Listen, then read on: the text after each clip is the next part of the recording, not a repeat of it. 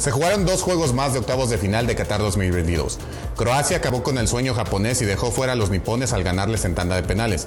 En el otro encuentro, Brasil derrotó con autoridad a Corea del Sur para avanzar a cuartos de final y seguir adelante como uno de los favoritos para levantar la copa. Mañana cierra la etapa de octavos de final con los duelos entre Marruecos y España y Portugal ante Suiza. No te pierdas toda la cobertura del Mundial de Qatar 2022 por todas nuestras plataformas en AN40, siempre conmigo.